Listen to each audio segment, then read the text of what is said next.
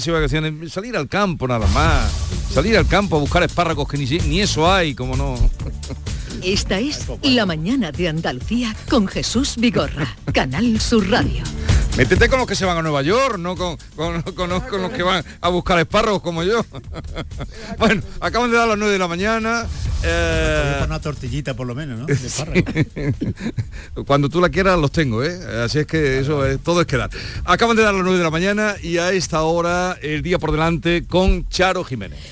¿Qué tal? Muy buenos, días. Pues desde hoy Asturias y Canarias se suman a las comunidades autónomas que ya obligan al uso de mascarillas en los centros de salud para contener los contagios de los virus respiratorios. Siguen el camino de Cataluña, Valencia, Aragón y Murcia. La Junta de Andalucía no quiere obligar, aunque el Ministerio de Sanidad ha anunciado ya que lo va a imponer en todo el territorio nacional a partir de mañana. Para ello lo tendrá que publicar en el Boletín Oficial del Estado como muy tarde mañana mismo. El líder del PP, Alberto Núñez Feijóo, reúne a su ejecutiva el día previo de la votación en el Congreso de los tres reales decretos contra la inflación del Gobierno. Los votos del PP podrían ser necesarios según la posición actual de los demás grupos, aunque los populares por el momento se mantienen en el no. Nuevo incendio en una vivienda en Andalucía. Un hombre de 69 años ha sido evacuado al hospital por inhalación de humos al arder su casa en el puerto de Santa María, en Cádiz. La audiencia de Almería inicia hoy el juicio contra dos policías locales de Vicar por su presunta relación con un grupo organizado dedicado al cultivo de marihuana a gran escala en el municipio almeriense de Roquetas de Mar. La Fiscalía pide tres años y medio de prisión. En Cádiz comienza el concurso de agrupaciones del carnaval en el Gran Teatro Falla. Por primera vez en la historia lo abrirá un coro de Huelva. El certamen se va a prolongar hasta el 9 de febrero y podrán escucharlo en directo en RAI, en Radio Andalucía Información, en Desconexión Local para Cádiz y en las plataformas digitales de Canal Sur Radio y Televisión. Eh, gracias, Charo. Seguimos con Charo Fernández Cota, con José María de Loma, con Javier Caraballo. Otro asunto del día es eh, el pleno de alto voltaje que se prevé para mañana porque resulta que los primeros decretos de la legislatura eh, no está claro que los pueda sacar adelante el gobierno, mm, porque Junts le ha dicho que, que no es. Han ido a buscar pues, auxilio al PP y, el PP eh, de momento mm, ha dicho, por palabras de Fijó, que no está por arreglar los problemas del desgobierno. ¿Qué va a pasar mañana? Hay cantidad de, cifras, hoy las daba expansión de lo que puede costar que no se salgan adelante esos acuerdos anticrisis.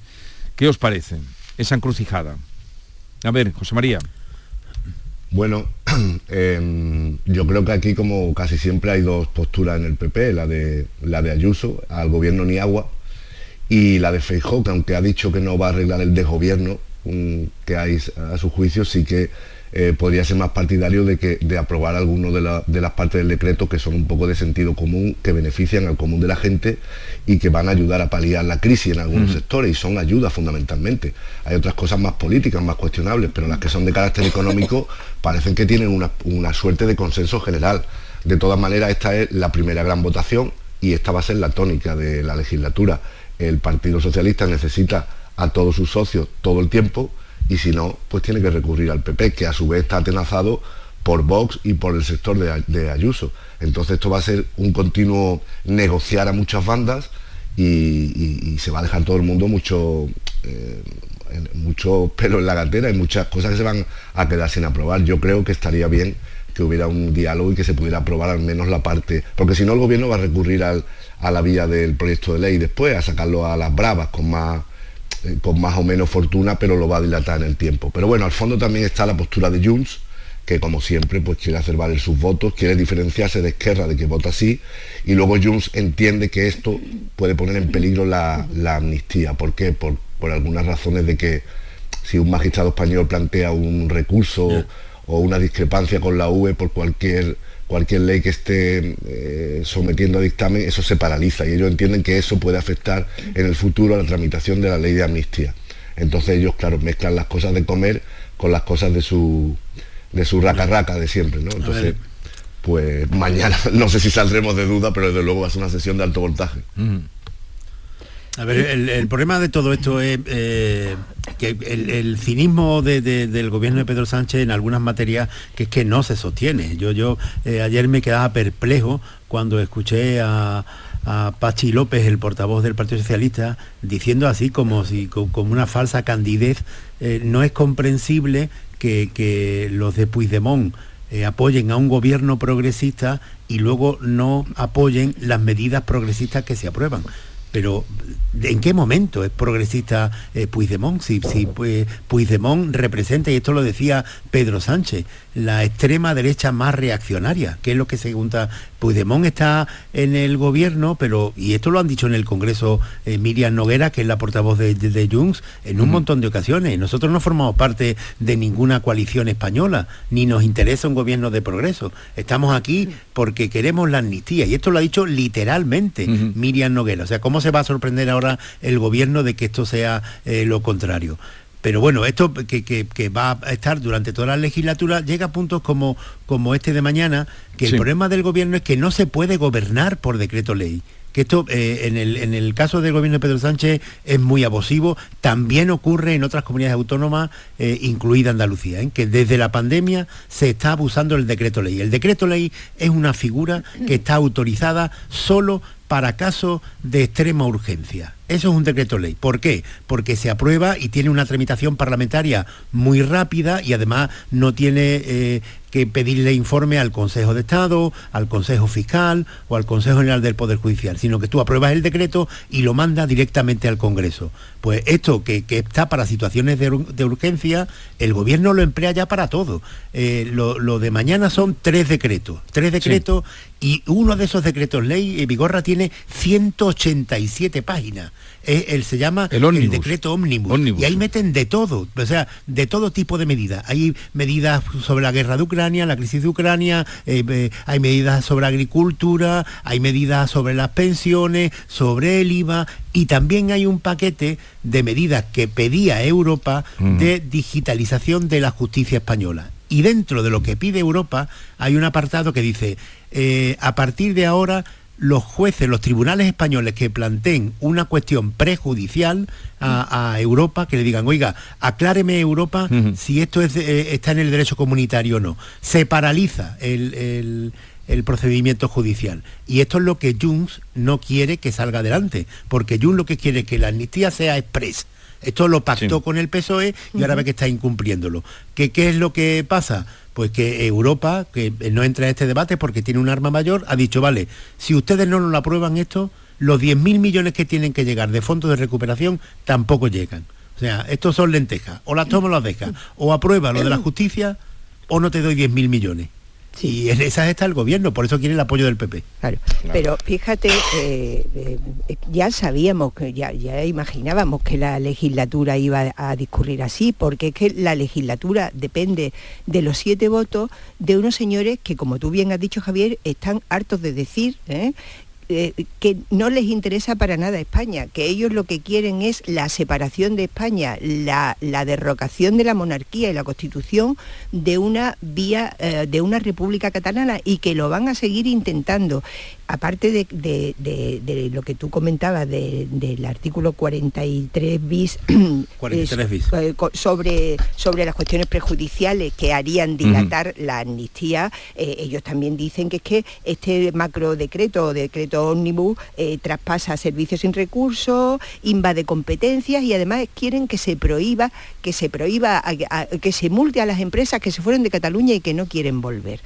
Entonces, sabemos, sabemos que la legislatura con Junts, con un socio tan poco de fiar como Junts, gobernado por un prófugo de la justicia en el maletero, que es que no, no debemos dejar de recordarlo, va a ser una legislatura inestable. Y además, para colmo, eh, eh, eh, Podemos es otra chinita en el zapato que le ha salido al gobierno Sánchez, porque después de que se les dejaran, los dejaran fuera del gobierno a su ministra, están dispuestos a fastidiarla todo lo que puedan. Ya han dicho que en Galicia no se van a presentar con Sumar y ahora quieren cargarse el escudo social o amenazan con cargarse el, escudo social porque están en contra o ponen en duda la reforma del subsidio de desempleo que ha, que ha propuesto Yolanda Díaz y que va en uno de los tres decretos que comentamos. Yo lo que sinceramente, sí, una cosita nada más, lo que sinceramente creo que es que lo que no se puede es culpar al PP de no apoyar. Yo entiendo que el decreto Omnibus es importante porque nos jugamos 10.000 millones de euros en ayuda de la Unión Europea que exigía una serie de medidas eh, de eficiencia procesal y digital, etcétera. Pero, hombre, es que Pedro Sánchez no fue a la investidura, se ausentó de la investidura de Feijó y durante su propia investidura se rió a carcajada limpia del líder de la oposición, que además a mí me pareció que fue una carcajada eh, patológica, por llamarla de alguna manera. Entonces, eh, hombre, es que yo sinceramente creo, además, ya, ya lo dijo Feijó, ¿eh? Señor Sánchez, cuando le lleguen los problemas no nos busque. José María. Sí, eh, iba a decir que, además Junts queda más en evidencia todavía, que igual es lo que busca, quedar como el partido más radical, ¿no?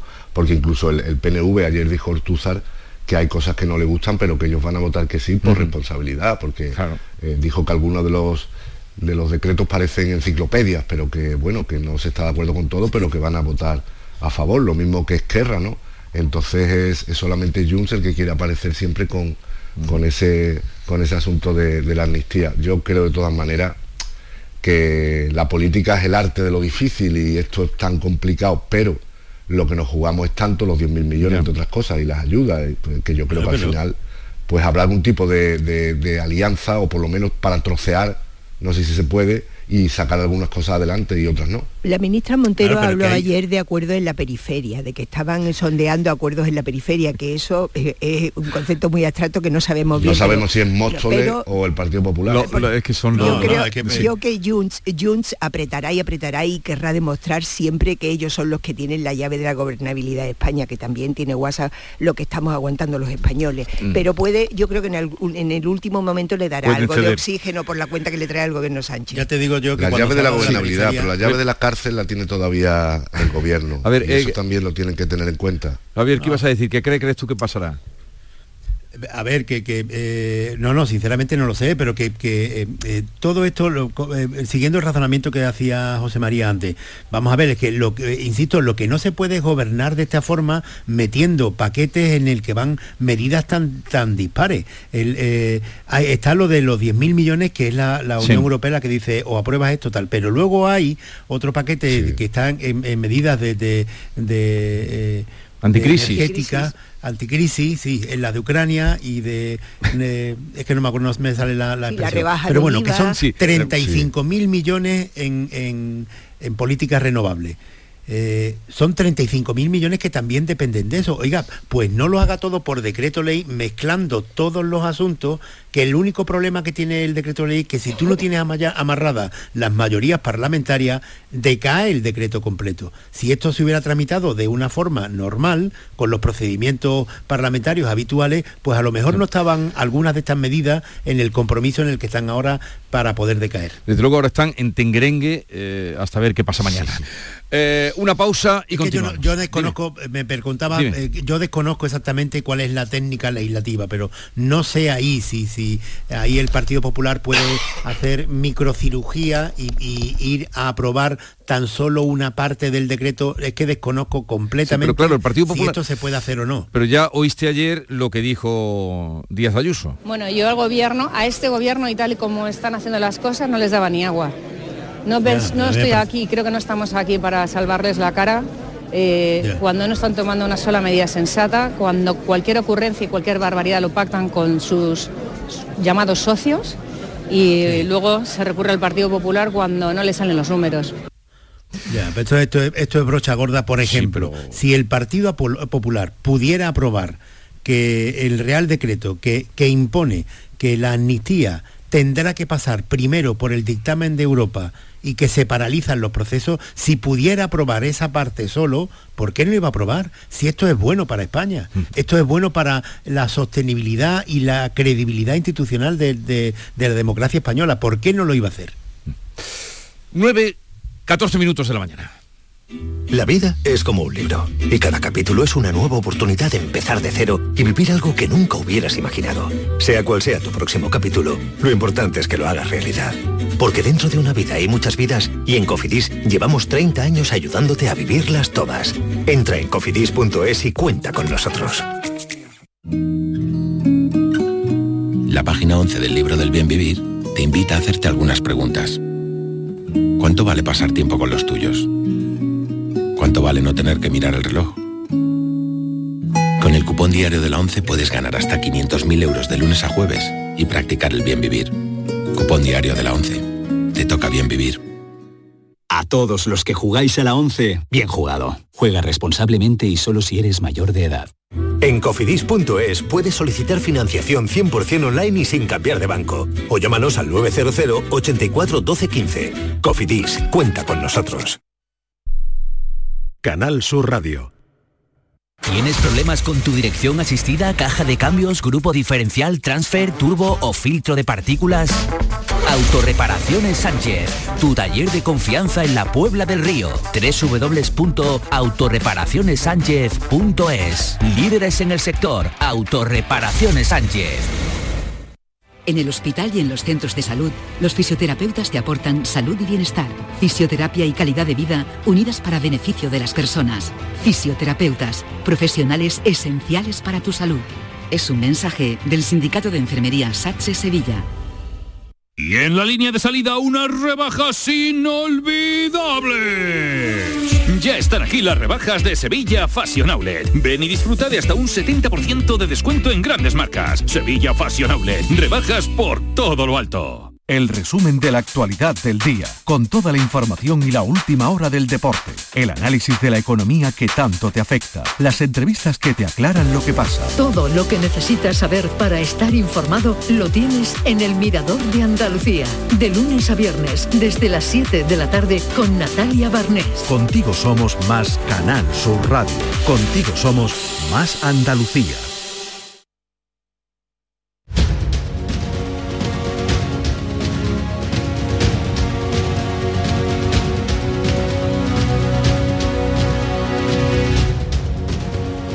Como os había anunciado a quienes me acompañan, Charo Fernández Cota, eh, Javier Caraballo y José María de Loma, y también a los oyentes, tenemos cita con Rocío Blanco, la consejera de Empleo, Empresa y Trabajo Autónomo de la Junta de Andalucía. Rocío Blanco, buenos días.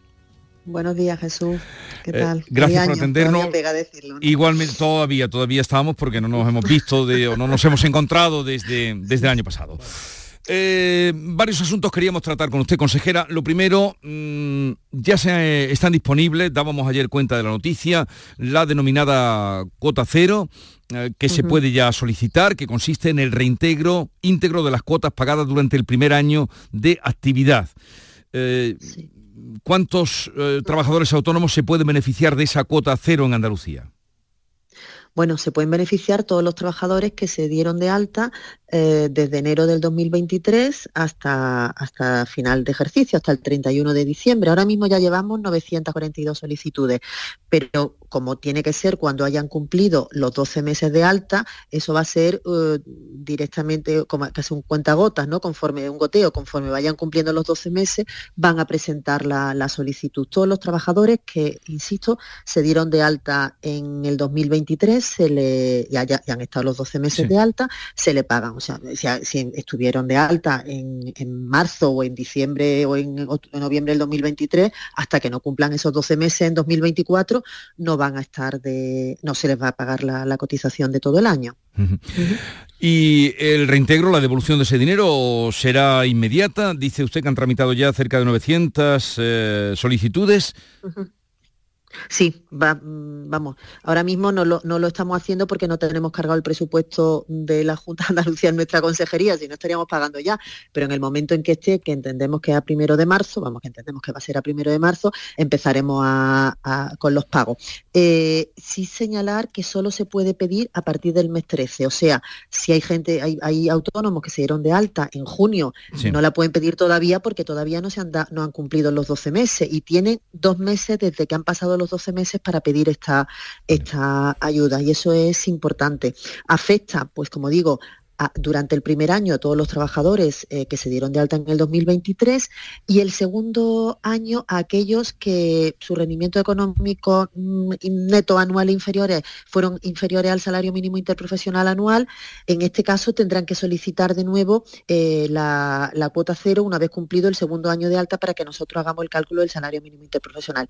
Pero eh, también tienen bonificados los dos años aquellas mujeres que hayan cesado su actividad como trabajadoras autónomas por maternidad y que hayan vuelto a la actividad por cuenta propia dentro de los dos años siguientes a la fecha del cese. En este caso se amplía los dos años sin necesidad de solicitud y también sin necesidad de solicitud se amplía los dos años las personas que tengan una discapacidad eh, y superior, igual o superior al 33%, por supuesto, las personas víctimas de violencia de género, de terrorismo.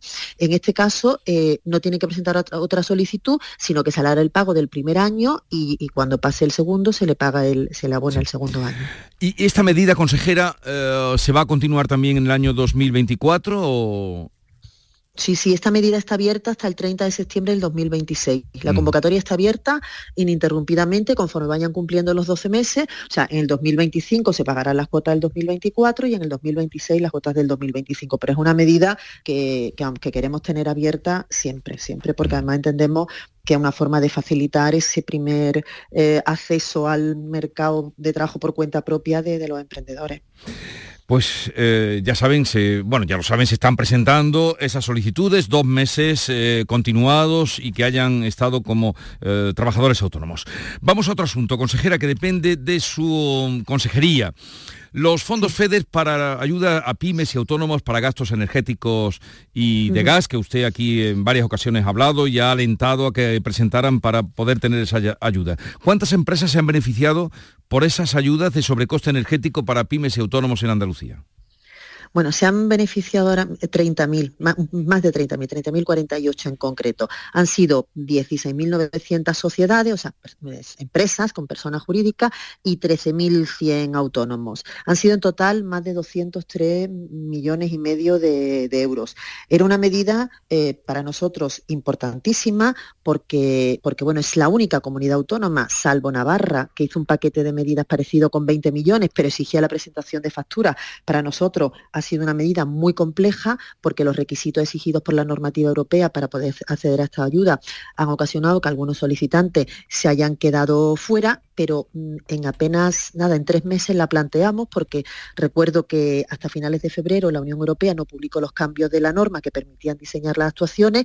El 13 de marzo fue el, plan de impulso eh, mm, que se firmó con los agentes económicos y sociales en la que se incluyó esta medida y la teníamos el plazo el, 12 de julio. Una medida complejísima de, tramitar, pero muy fácil para las empresas. No tenían que aportar ninguna documentación. Nosotros nos encargamos de hablar con las comercializadoras de gas de electricidad para que nos aportasen la factura, eh, no tenían que aportar ni estar al corriente en seguridad social ni en, ni en la agencia tributaria. Nosotros hemos ido a todas las administraciones de oficio a, requerir esa, esa información. Para nosotros, un fracaso habría sido dejar pasar la oportunidad de ayudar a 30.000 pymes y autónomos por los sobrecostes energéticos de gas de electricidad, sobre todo porque son empresas y autónomos que han aguantado mm. el tirón y no han cerrado a pesar de haber visto, se han visto afectadas de manera considerable sus cuentas de resultados y no creo que suponga un fracaso para las empresas que han recibido estas cantidades, cantidades que suponen han sido hasta 2 millones de euros.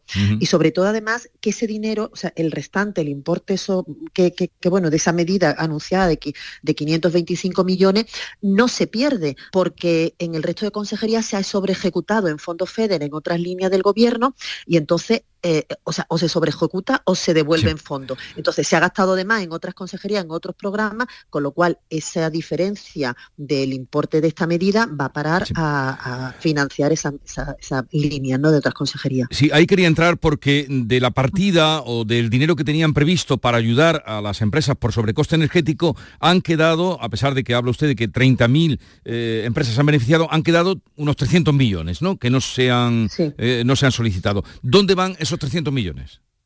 Pues efectivamente, no se han solicitado, o sea, no es que mm, haya sido una ineficiencia por nuestra parte, que hayamos dejado solicitudes sin resolver. Todas las solicitudes que tenían los requisitos eh, que la normativa europea contemplaba han sido resueltas favorablemente, con lo cual entendemos que, eso es un éxito. Como le digo, eh, hay otros, por ejemplo, se ha, ejecutado eh, por encima del 100%, más del casi el 102% en, en los fondos FEDER en el resto del, gobierno, con lo cual esa diferencia de esos 300 millones van a financiar esas líneas que, no se han ejecutado. Por ejemplo, pues eh, la instalación de bioclimatización en, los colegios de, Andalucía, que se ha sobre ejecutado, o, operaciones de, acercamiento ¿no? al, cambio climático. O sea, se han hecho muchísimas eh, operaciones ¿no? en otras consejerías que, han facilitado el, que bueno el que con esos 300 millones de diferencia pues se pueda se pueda acceder a, bueno a, la financiación ¿no? con, la diferencia que, se ha pagado ¿no? o por ejemplo eh, yo que sé proyectos mm, en la venta de productos locales y ecológicos también con el impacto ambiental y, para fomentar una conciencia que sea una mayor conciencia sobre el origen y la calidad del alimento también se ha hecho con, con FEDER o sea que, hay muchísimos proyectos del, gobierno que, bueno, que se han sobre ejecutado, como digo, y con esa diferencia de los 300 millones se, van a, se va a cumplir la diferencia. O sea, no se va a devolver ni un euro de fondos europeos, y, desde luego se ha cumplido con, éxito, entiendo, la, medida, puesto que todas las solicitudes presentadas, que insisto, reunían requisitos, se han, se han podido resolver satisfactoriamente. Bueno, otro asunto como consejera de empleo, pero también como profesional, como inspectora de trabajo, ¿qué opina usted de esta mm, medida que se quiere poner en marcha en nuestro país de las autobajas, em, que una persona declarando que, tiene una enfermedad leve pueda conseguir una autobaja sin pasar por el, por el médico?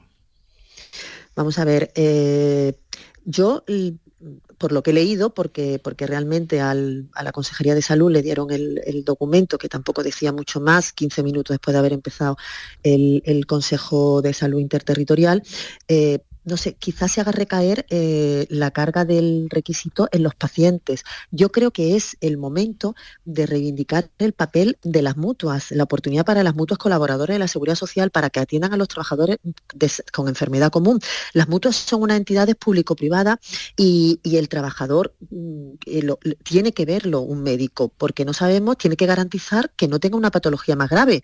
Mm, también en este caso se aligerarían las bajas de los servicios públicos de, de salud están colapsadas, tanto las bajas como las altas, que las altas también, estamos hablando de bajas, pero tenemos que hablar también de altas, y las altas también las podrían hacer las mutuas colaboradoras, incluso por silencio positivo del médico, si, si el, médico no contesta, las mutuas podrían dar el, alta. Creo que tenemos que utilizar todos los recursos que tenemos, y a mí, ya que ha apelado usted a, mi pasado como, como inspectora de trabajo, pues es lo que soy además, es lo que soy.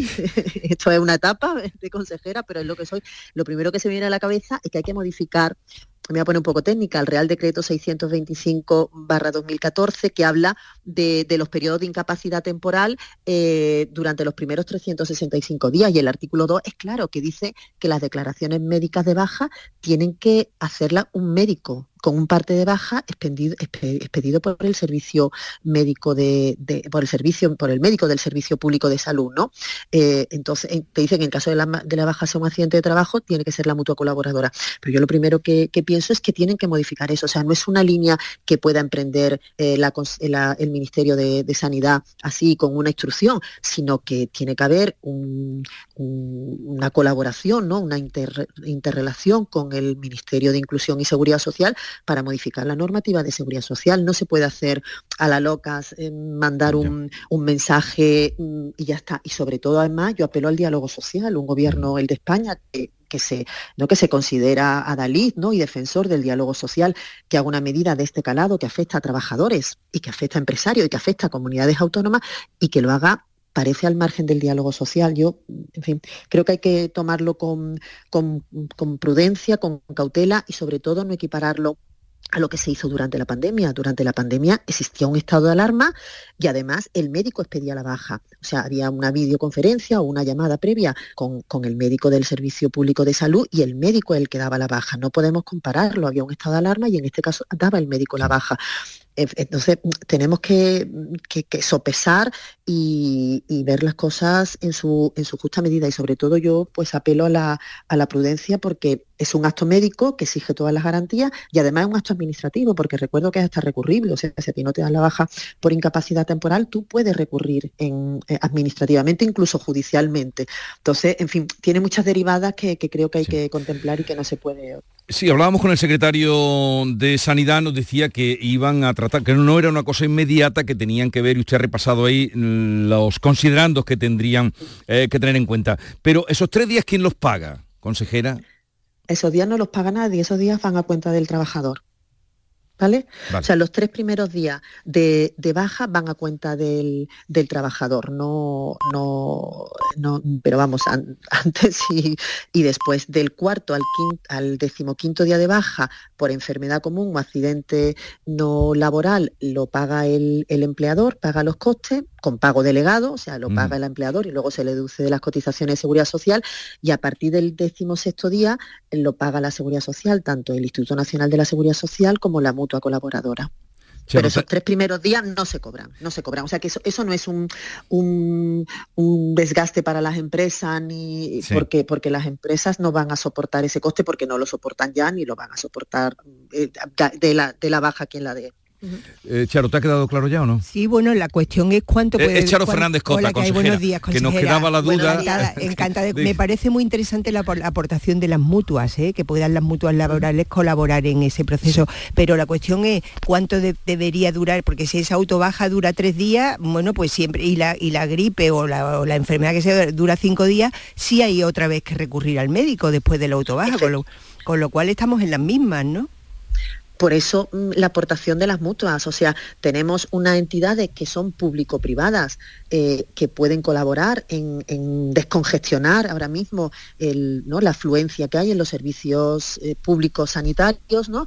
que pueden dar la baja e incluso pueden dar el alta si, si, por silencio positivo, porque en todo caso las va a haber un facultativo. En las mutuas las mm. patologías las ve un facultativo. Entonces, entiendo que, sobre todo, que no podemos mm, eh, hablar a la ligera de, la salud, ¿no? que a lo mejor es una patología más grave y, el trabajador que no, que no tiene conocimientos médicos, lógicamente, pues piensa que es una gripe y a lo mejor es una cosa de mayor calado, ¿no? Eh, consejera, una última cosa, porque el presidente de la COE, Antonio Garamendi, ha dicho esta mañana, esta misma mañana, eh, que no ha habido diálogo social eh, con el gobierno en relación con el salario mínimo interprofesional. Él ha dicho que solo ha habido amenazas y chantaje para que los empresarios firmen la subida del 4%. ¿Usted qué piensa de cómo se está llevando a cabo esta negociación del salario mínimo interprofesional?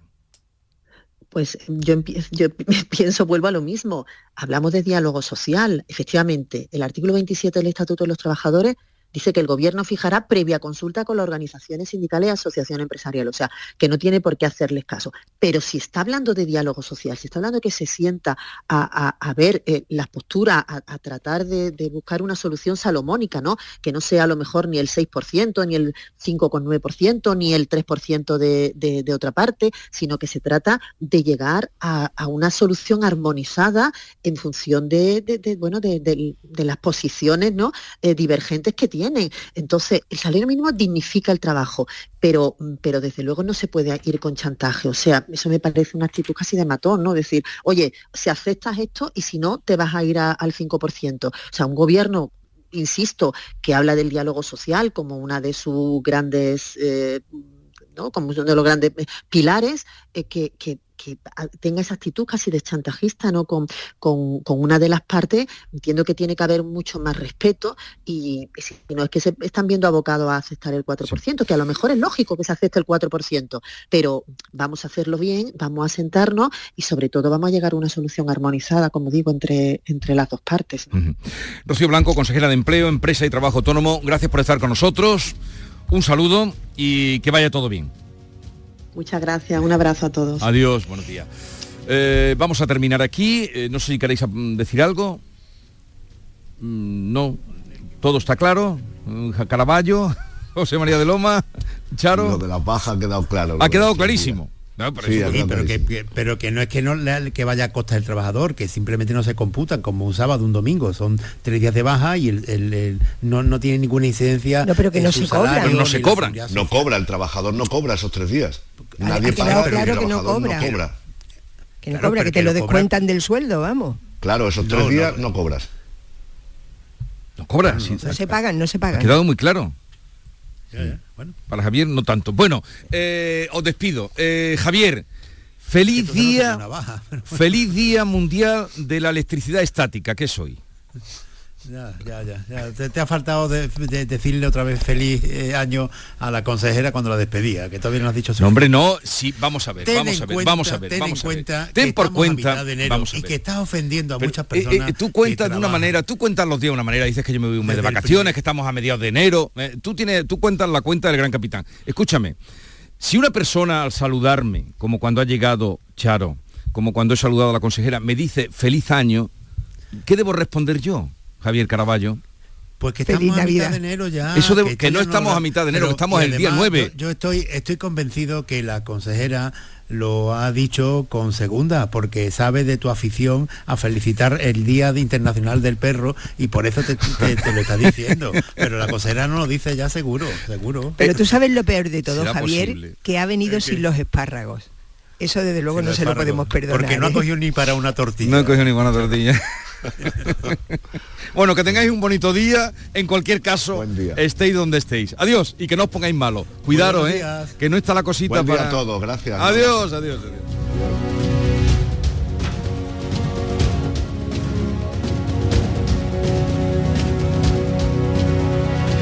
La mañana de Andalucía con Jesús Vigorra.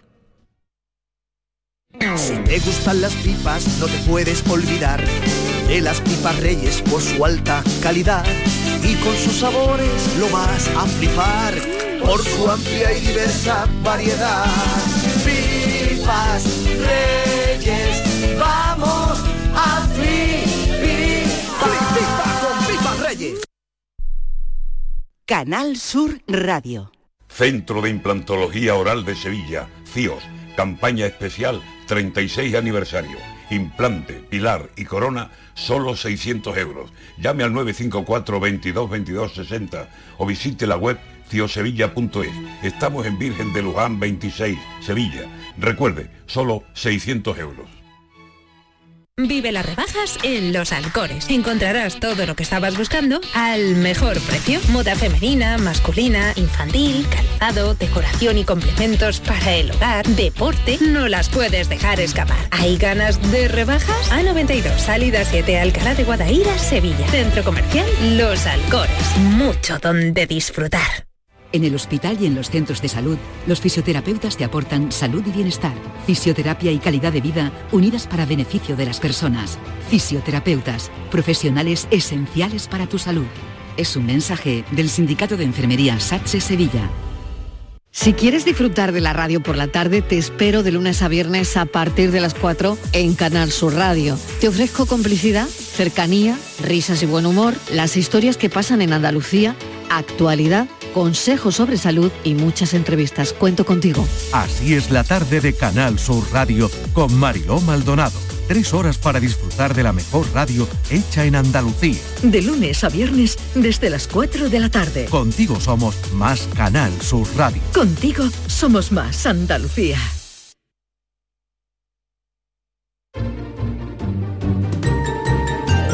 La mañana de Andalucía con Jesús Vigorra.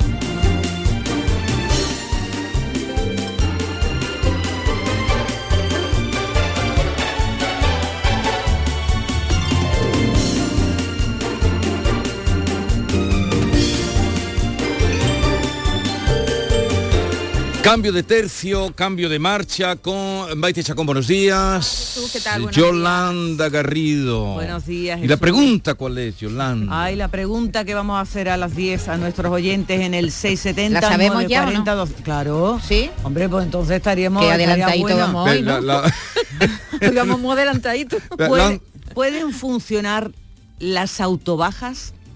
¿Qué creen? Eso se lo vamos a preguntar. 670, 940, 200 para los más adelantados ya pueden dejar ahí eh, su impresión. Eh, David Hidalgo, buenos días. Buenos días. ¿Te ha traído el paraguas? Estaba lloviendo esta mañana, ¿no? Cuando yo he cruzado el puente no llovía. No llovía. Pero ahora cuando te vayas te vamos a. Ayer tarde ¿Me también prestarás cayó. el paraguas? Sobre las 9 empezó Ayer- a llover ayer aquí llovió en en Sevilla. Hoy, hoy va a llover en Cádiz mucho, ¿eh? Sobre todo en el bien. sur de, la- de Andalucía. Bea Rodríguez, hola de nuevo. Hola. Pero hace falta que llueva. Lo ideal es que llueva por la noche. El mundo sería perfecto si lloviera solo por la noche. Mira, no, no ¿Verdad? poneros tonto con la lluvia. Tiene que llover de Pero si día, de noche, pidiendo- por la tarde y después de si comer. estamos pidiendo todos los días. Por eso, eh, eso, eso lo decía, ¿sabéis quién decía eso? Que llueva por la noche, Carlos Telmo. Ah, sí, pero Eh, que el mundo sería el mundo sería casi perfecto. Estaría bien, la verdad. Sería Mira, casi Yolanda, perfecto si lloviera por la noche. Pero no os gusta ver llover detrás Pero de la ¿dónde, ventana. ¿dónde Sí, pero dejas la melancolía de la casa. lluvia en los cristales? Por favor, Eh, de verdad. Eso, Eso está muy para las bien. canciones de Hombre, Serrat. por favor. Eso está muy bien cuando estás en casa y no tienes que estar trasteando. Ese ruidito de La lluvia ahora es bienvenida el- siempre. la lluvia en el horas. cristal y tú detrás con un libro y una taza de té en la mano Es y que una manta en, la- Y un poquito triste, un poquito nostálgico. Nivel, de melancolía. muy bonito. Pero un nivel de melancolía que como pasen ya dos o tres El justo, días el lloviendo ya te viene abajo, Sí, ¿eh? sí. La Sí, lluvia un par mira, de días. Lo ¿Cómo estáis, soy, de verdad? Lo estáis montando la tacita de café detrás El de la ventana, viendo llover. Pero tú dime a mí si tienes que ir a la compra cargado de bolsa, el tráfico que no para, eh, la cosa cambia. Pues te ponen impermeable. Pero La tú has, cosa visto, cambia. tú, has visto la, de- ¿Eh? tú has visto la sequía que estamos viviendo. Tú sabes que ya en No, el pero campo de Gibraltar van pero- a empezar a quitar a quitar la presión en el agua. Pero si Sí. yo quiero que llueva, que veremos a ver si mi madre va a tener agua. No, agua sí va a tener, pero de Sí, presión. tráetela, a tu casa, Maite. yo poquita, quiero que no quede sin no agua, no tráetela. Por cierto, Vigorra, no has dicho nada de que tu Navidad de las pasado en tu pueblo donde no hay agua potable. Eso no lo has comentado. Lo he dicho muchas veces. ¿Y qué has bebido allí? ¿De botella? ¿O de- Claro. de, camión de de cisterna? botella ¿no? y del camión de cisterna. ¿Y tú cómo lo arreglas eso? Eso es una- ¿Tú no ¿cómo lo voy a arreglar? ¿Tú no arreglas todo, Vigorra? Dale caña. ¿Cómo que no llevas ya- agua a tu No, yo hablamos de eh, ello he padecido, lo he dicho todos los días y lo digo cada vez que me acuerdo que en la comarca de los Pedroches y Alto em, eh, Guadiato no tienen eh, agua potable, que llevan ya nueve meses. ¿Y eso cómo se arregla? Hay que poner tubería, hay que hacer un embalse, ¿cuál es nuestro arreglo? Bueno, el problema es gordo. Yo visité, me llevaron los que organizan aquello a ver los pantanos. Es una pena, el pantano de Sierra Bollera ya no tiene nada, cero, pero el problema no es, el problema es que em, el agua de un pantano, la colada se llama, está contaminada. Está contaminada, no lo dicen, pero yo sí lo digo, y es, en fin, de, la- de las grandes explotaciones ganaderas que hay allí, pues se han filtrado el agua. Y descontaminar ese agua, eh, hablan de una potabilizadora, eso costaría mucho dinero, están pensando o traer agua a ese que está seco de Sierra Bollera de eh, otro pantano. Eh, En cualquier caso, muy complicado y muy costoso todo. Y de momento llevan nueve meses recibiendo el agua con cisternas que llegan a un punto de cada pueblo y allí va la gente con bombonas, garrafas llenas y, y otros pues compran lo que pueden en los supermercados. Esas Una macro, una macrogranja ha Es- contaminado no, el muchas, agua. no, no macrogranjas, que allí no hay ninguna todavía. Sí. Hay muchas... O sea, eh, diferentes explotaciones. en muchas, Los purines hombre, han, allí hay han mucha- terminado allí hay muchas explotaciones, como Sí, sabéis, sí, en aquella zona. sabía- que por no- otra parte son lo que dan, son lo que dan, lo que dan de comer a mucha gente allí. entonces, No señalan así negativamente, pero la cosa es que la- Pero cuidado, yo he pasado este fin- estas navidades por Charco Redondo, que es uno de los pantanos que abastece el campo de Gibraltar, y es que da miedo, están allí lo- las vaquitas y los toritos eh, comiendo hierba cuando aquello estaba de agua, cuando cuando hay agua Sí, está sí, hasta sí. arriba de agua y da, da, da No, miedo que la situación pasar es- por algunos pantanos. es grave. Es grave y tiene que llover de día, de es noche, que- por la tarde y de madrugada. Bueno, total, ¿quién ha dicho que es lo de que llueva de noche? David- ¿Quién ha dicho lo de que Este. por el capón, el capón para David, David no se lo toma en serio, pero No, la hombre, yo, situación yo es grave. estaba preocupado por todo esto. Y me, y me parece que en este mundo en el que vivimos, que hay, Vienes de cachondeo, que si el paraguas, que si el impermeable, que si el tú, tú lo tomas a Hombre, cachondeo. yo estoy muy preocupado que tú bebas agua contaminada, no vaya a ponerte malo, que estamos aquí nosotros sin ti.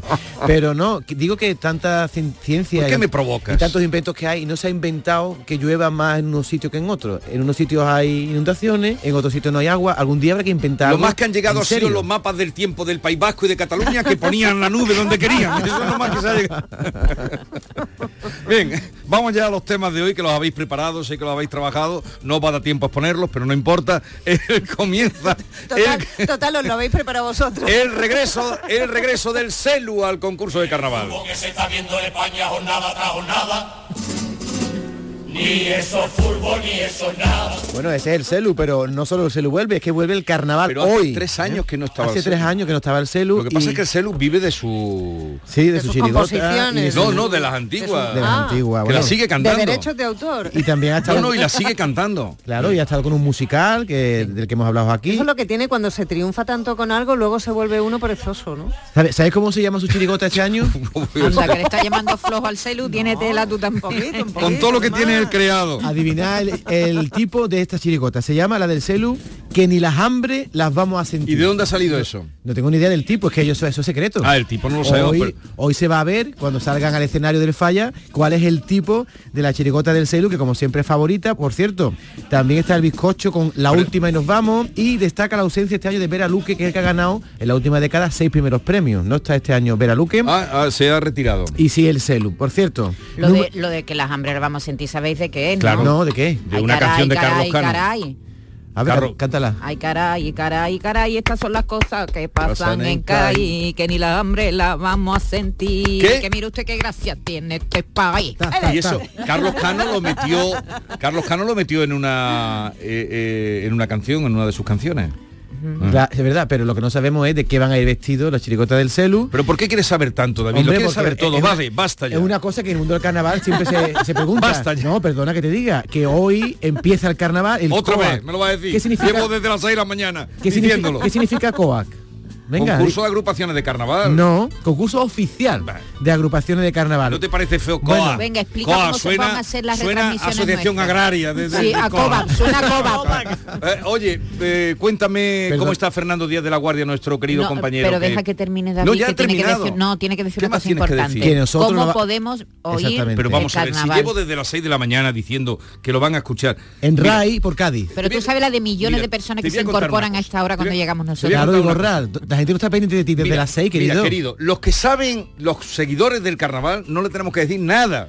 Pero- porque en cualquier parte del mundo lo buscan, sabe que Canal Sur lo da y lo buscan. Vale, lo y los que no son seguidores del carnaval y tengan curiosidad, pues nosotros lo decimos, Sí, querido. ahora se ha levantado una señora, ha puesto la radio y lo quiere Claro. saber. Venga, Que lo vean, escuchen en RAI en Cádiz. O sea que si tú escuchas RAI en Jaén, no, tienes que escucharlo a través de Cádiz. estás liando Si no una. estás en Cádiz, lo escuchas por estás liando internet. una, estás liando ver, una. no. No, RAI está en una desconexión local para Cádiz. Vamos si tú estás fuera de Cádiz y lo quieres oír, te metes en internet, buscas RAI y la provincia de Cádiz y lo oyes, ya está. De momento, en las preliminares. Y en la tele lo daremos ya desde los cuartos. La final es el 9 de febrero. Tenemos un mes entero de carnaval. todavía. Hombre, me parece de, de servicio Oye, que público yo, que hecho, yo- ¿no? que yo quiero contar lo mío. Vale, ¿eh? Y voy eh, detrás de oye, Mike, ¿cómo o sea está, que- ¿cómo está Fernando? estoy acaparando. Nuestro querido compañero Fernando Díaz de la Guardia que se ha llevado un susto. Sí, sí, sí, eh, pues eh, cuéntanos. ha bueno, cuenta lo que ha pasado y sí, ha comunicado en sus redes sociales que sufre parálisis facial y le va, lo va a obligar a abandonar de momento el puesto de presentador. Sabes que está presentando en cuatro después de pasar muchos años aquí en Canal Sur. Eh, dice espero mirar, hablar y sonreírle a la vida. El periodista ha anunciado a través de- sus redes sociales lo, lo ocurrido y nada, que permite, que, que- que esa parálisis facial no le permite estar delante de una cámara. Aquí hemos tenido casos muy cercanos, sí, Rafa sí. Cremades la tuvo Sí, también, sí. ¿no? Que son parálisis facial que eh, muchas veces tienen que ver con el frío. Y de hecho, sabes que esta, este tipo de parálisis facial eh, las, la- las pillaba mucha gente que iba de Andalucía a Barcelona en tren. Eh, se asomaban al- a, la, a la ventana del tren me está entrando frío ya de oírte. se asomaban a la ventana del tren y cuando llegaban a Barcelona llegaban con, con- con la parálisis. Pero hay gente, yo conocía a una chiquita, tenía 12 años, que se metía en un coche con aire acondicionado y se, y se le torcía la boca. Sí, sí, sí, sí. El frío El es lo cachete que congelado, provoca, provoca una especie de pinzamiento Sí. eh, y, hace que el, el nervio se quede ahí pillado. La recuperación es lenta y sobre todo hay que tener mucho cuidado con el ojo, porque Mm. el ojo no se puede cerrar, el ojo afectado no se puede cerrar y, y se puede ulcerar. Hay, que hidratarlo, mucho. continuamente, es decir, que es complicado y no, no es grave, pero es lento de, de- de- Cremades, Cremades cuando Cremades- le dio sigue trabajando. Sí, sí, ¿te acuerdas? Que, Hombre, que ¿cómo siguió, olvidarlo? que siguió Claro que trabajando, sí, sí, sí, sí.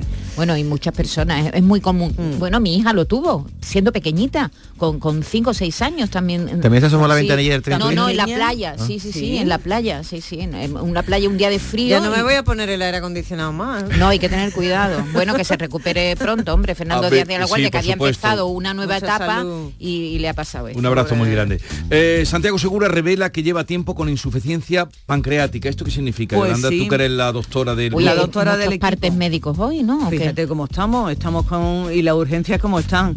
Pues Tengan cuidado si van a urgencias. Bueno, eh, mascarilla. Insuficiencia pancreática. Este, este director de 58 años, Santiago Segura, pues lo ha dicho ahora, estuvo ingresado el Día de los Inocentes, el 28 de diciembre, le han hecho pruebas de todos colores, ecografía, ultrasonido, eh, en fin, eh, el estómago, el esófago, la pared intestinal. Y a él lo que le preocupa realmente es que no encuentren las causas del problema de por qué tiene eso. Dice que ya lleva tiempo con esto, arrastrándolo, pero bueno, eh, son molestias que dice que no le impiden de momento seguir trabajando, pero que le resulta pues tener estos trastornos digestivos, ese malestar de manera constante, pues un poco tedioso a la hora de trabajar. Hace poco hablaba con nuestra compañera Toñi Moreno en Canal Sur, en Gente Maravillosa, decía que está muy orgulloso de su trabajo, de lo que está haciendo, que no es su prioridad recibir buenas críticas, nunca lo ha sido, y que el día que comience a recibir buenas críticas se empezará a preocupar. Así que el humor de Santiago Seguro, aunque ahora está pasando por una mala rachilla, pues sigue siendo como siempre. Eh, que se mejore también, nuestros mejores deseos. Oye, los del Río, mm, que ya tienen una edad, eh, triunfaron en la fiesta del rey eh, Juan Carlos I, el emérito, con la Macarena. ¿Qué es esto? A Pero ver. si al rey lo que le gustaba era la ópera. Bueno, eh, a lo- yo creo que le gusta todo. a la- a la reina, al Pero rey. siempre lo veíamos en la ópera. Al rey le gusta todo, al rey emérito y el rey emérito disfruta con todo y con la edad que ya tiene, ¿eh? 86 años cumplía y lo celebraba donde vive ahora, en Abu Dhabi, rodeado de muchos amigos. ¿Pero qué quiere eh, decir? ¿Que han ido los macarenos sí, sí, allí? Sí, sí, han ido los del río allí a amenizarle la fiesta Pero el, y el además... rey hace el baile y todo con la manita no, y él todo. no, no, él no llegó esta vez a levantarse ni nada, estuvo todo el tiempo sentado, pero sí estuvieron eh, las en la fiesta- infantas, eh, sus nietecillos también disfrutando mucho, bailando con la música de los del río.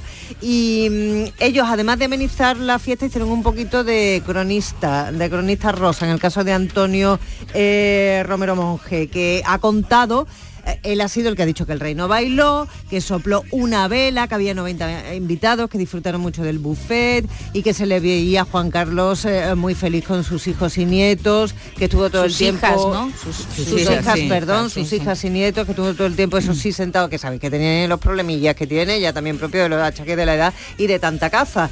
Y, y dice también Antonio que estuvieron muy cariñosísimos, yo repito las palabras suyas que están entrecomilladas. ¿Esto quién lo ha dicho? Antonio. Antonio, el pollito. sí, el pollito que estuvo allí y, y se estuvo codeando con todos ellos, como uno más, claro que sí. Que lo- los chiquillos, chiquillos muy sencillos, así denomina a, a los hijos de, de las infantas, y que estuvieron cariñosísimos y nada, pues bailando mucho todos sus, sus El temas. Macarena, que ya tiene el 30 Macarena, años. el Sevilla tiene un color especial. Es que antes cuando estábamos con el cachondeito de, de- que hay artistas que triunfan mucho con unas canciones, se dedican a vivir toda la vida de eso y, y están ellos pues tan, tan tranquilos y tan felices. Y yo creo que esto también sería un poquito achacable a los del río, ¿no? No, pero ellos no han dejado de no, no han dejado de, trabajar. sí, no sé, El otro día es el, el especialista. A los del río los vi en mi pueblo, en la plaza central que hay en Dos Hermanas, que se llama Los Jardines, se pusieron en medio a cantar villancicos y se llenó la plaza entera, tipo zambomba de Jerez, lo hicieron otro día en Dos Hermanas, y la verdad que en Dos Hermanas los del río son uno más, van por la calle saludando a todo el Sí, mundo. por ¿eh? Sí, pero siguen componiendo ellos, han sacado algún trabajo nuevo. Yo es que hace mucho tiempo que no escucho No, ellos lo que hacen, ¿no? supongo, es cantar sus Cantar canciones. sus canciones de siempre. Eh, Pues eso, pues las cantaron allí. Comieron Eh, jamón. Uy, esto, Comieron. ¿Y de dónde era el jamón? Comieron jamón. De tu pueblo. No, no, no, pregunto, no lo sé, De no tu lo sé. pueblo, no, Jesús. no, no, no me mires así, que no Ah, lo que sé. no lo sé yo Quiero que le tampoco. sigáis la pista. Comieron ¿eh? jamón, es que ¿no? habláis de jamón. Pero jamón, hablar de pero jamón. jamón. del nuestro o de cerva Vamos de, a ver. de- de A- cerva- hablar de jamón de en general. Eh, De Dubai, jamón de Dubai. Hay, hay que precisar, escúchame, hay que precisar, no se puede hablar de jamón en general. Pero, ¿Jamón de dónde? Pero en Abu Dhabi no comen jamón si son musulmanes. ¿Cómo van a comer pero, cerdo? pero, Pero, en las pero fiestas bueno, privadas no la vida es otra. vamos, tú ves un jeque comiendo jamón y eso lo excomulgan, vamos. ¿eso cómo no, puede pero, pero el rey, Oye, pero el no rey emérito no es un jeque, No, pero lo su- que yo pidan. sepa. Pero él está allí con sus amigos árabes, no pueden comer no, jamón. había Bueno, españoles y en la con fiesta. sus familias. La ama dice que come jamón. Eso es verdad, porque es un musulmán de Relajado. de. Muy relajado. Eh, a ver, Mira, pasó doble taurino, mira, mira. ¿Esto por qué? Me lo pregunta Vigorra, hazme la pregunta. eh, Ju- mm, David, ¿por qué suena este paso doble Pues taurino a porque- esta hora de la mañana? Por, porque en el mes de octubre, Vigorra, vamos a ver la Ahora tú tenías que haber dicho, me alegra que me hagas esa pregunta. me- sí, me ha pasado a decírtelo. Me alegra que me haga esa pregunta, Vigorra, porque en el mes de octubre vamos a ver la fotografía que va a aparecer en la enciclopedia del mundo taurino en el mundo de mañana, porque se va a vestir de torero Joaquín futbolista Venga y ya. después torero, que ya está entrenando en Corea del Río con el CI, con su amigo Pero, el CI. pero se va a vestir va de torero debutar para de qué? En octubre, en la Plaza de Toro de su pueblo, en la Plaza de Toro del puerto de Santa María, va a debutar Joaquín. No han dicho la fecha, pero se está preparando para eso. Baile, está haciendo baile de, sal- ay, baile Sí, de pero salón, va a hacer de una, salón. pero um, va a torear un toro cha, cha. O, un- o una vaquilla, o sea, No, va no, con, no. todo, con todo, o sea, Va va, a matar al toro, Yo le va a dar una estocada de muerte al toro. Lo que toree tendrá cuerno. Desde luego, entre los antitaurinos, el serranito y Joaquín acabáis con los toros. Esto sí que acaba ya con los toros. A ver, va, va a ser no un festival, va a ser, va a ser un festival benéfico, no va a ser una plaza, no va a ser un- una Empieza corrida. por ahí. Festival benéfico, él va a debutar como aficionado práctico taurino, no tengo ni idea qué es eso. ¿Qué es una vaquilla chiquitita. ¿Una vaquilla le ¿no? van a echar tanto lío para eso? el Hombre, un toro, no, ¿no? vale, sé, no vale. No, Pues- le van a poner un bicharraco ya- de 600 Hombre, kilos, o sea, ¿no? Un miura le van a poner. Un miura de 550 kilos que se llame Es- borreguil. Eso y el bombero torero Espero que Joaquín vais a acabar con Hay la que ver qué afición tiene Joaquín. ¿Sabes que el serranito le regaló la cabalgata de Reyes un capote? un capote, sí, sí, estaba en el balcón. Lo ¿eh? del Y- serranito no hemos dicho nada, ¿eh? Sí. La indumentaria del Rey Mago se nos pasó ayer. Pero eso ya se ha pasado. Muy- también Ya, muy- ya lo sé que no es actualidad, pero muy pero torera, es- ¿no? Lo llevó, lo llevó oculto. ¿no? Lo llevó oculto. No, no, sí. Pero la foto es El mundo, yo si fuera Vitorino estaría muy preocupado porque están dispuestos a cargárselo. ¿Os imagináis a Joaquín con taleguilla? Es que no, yo lo estaba uno harto de verlo vestido de la selección española o del Betty y ahora con la taleguilla de torero. Bueno, hay con, que la- ver con que- las mallitas de torero ahí Apretado bien ahí. Pero qué afición, ¿verdad? ¿Eh? Los toros. ¿eh? Pero tú crees que Joaquín no le van a dar un reborcón, va a torear de verdad. Es que Qué Joaquín miedo, a mí me da miedo, saca el ¿eh? el Benito Villamarín, pero en la plaza de toro veremos a ver no es qué lo hace. mismo, ¿eh, Joaquín? no No Con lo un mismo. bicharraco delante. Oye, eh, Ventura Pons, eh, director de cine, ha muerto. Sí, eh, con director 78 catalán. años. Sí, sí, lo hizo todo, ¿eh? En Este el- fue el que hizo en el cine catalán. La ciudad cremada. Sí, la- la- y, y otras tantas. Mira, Una película fue, extraordinaria. fue director, guionista, Oportuna. productor de, de, eh, largometrajes de ficción, de documentales, la televisión. Abrió también salas de cine para proyectar cine en catalán en Valencia, en Figueres y en Barcelona. El último lo cerró hace poco. En la calle Bailén de Barcelona tenía una sala de cine porque era un, un fanático. Él empezó con un documental sobre Pérez Ocaña, sobre el pintor Ocaña. Sí. Y esa película, su primera película, eh, que se llamó, ah, ah, ¿cómo se llamaba? No me acuerdo. Ocaña, ¿no? Ocaña, sí, puede ser, que fuera Ocaña, ¿no? Ocaña, da Ocaña igual, fue. Ocaña. Ocaña. Una- una pasión, no sé sí, qué, Sí, era eso, Ocaña, tenía un sí. subtítulo. Bueno, fue seleccionada para, para ir a Cannes, es decir, que empezó por todo lo alto, pero ha sido un enamorado del cine, no ha parado de rodar, ¿eh? desde el año 1978 que firmó su primera película hasta el año 2019 que firmó su última película también eh, y ha hecho de todo, documentales, de todo, bueno, un- un- una persona muy importante en, en el cine catalán. De hecho, en el en Filming se puede ver su última película, Be Happy. Eh, una película musical rodada en inglés y en Mallorca con música de María Bonet, eh, María del Mar Bonet y Luis Jack, que se puede ver en filming, un- su primer mm, la Luis incursión- ese sí que hace tiempo que no hace nada, ¿eh? Sí. Qué gran músico. Sí, sí, un músico. Qué nacionalista, qué burro en ese sentido, pero qué gran músico. un músico Qué excepcional. músico. Y María del Mar Bonet también, una voz maravillosa. A ver, eh, ya tenemos que irnos, Marcos. Eh, bueno, déjame que Yolanda, o permite a Yolanda que nos diga eh, un municipio de Córdoba, el segundo más barato de España para comprar casa. ¿Cuál es? Pues sí, pues te ¿Cómo lo se voy Te lo voy a decir. Ah, Mira, es que me has cogido aquí. Ahora mismo te lo voy a Vamos decir. a ver, el- Tenía la noticia, la última, porque Pero era si la esta- última. Peñarroya, Pueblo Nuevo, 300 Anda. euros, Pues esa- 300 esa era- euros eso- el metro cuadrado. Fíjate que eso fue una gran ciudad. Peñarroya, Pueblo Minera. Cuando, cuando las minas fue una grandísima ciudad. Eh, Sí. Tenía eh, escuela de minas. eh, Bueno, pero que esté, que esté barato es una buena noticia o mala. Es buena, ¿no? Que la gente pueda comprar casa baratita, ¿no? En Baleares Para se los pagan vecinos muy bueno. a 4.141 euros el El metro, metro, de cuadrado. 4.000 a 300 pavos en A Peñarroya. 300, Efectivamente. Peñarroya del Terrible, que era el nombre que tenía. Ahora, hay una inversión con tu dinerito ahí. Cómprate la casita ahí para retirarte, en Peñarroya. Voy a comprar una choza. una chocilla allí, en Peñarroya.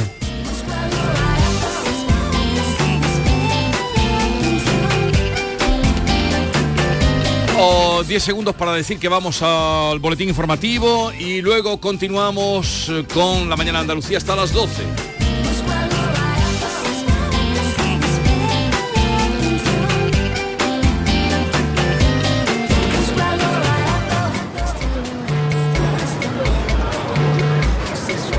La mañana de Andalucía con Jesús Vigorra.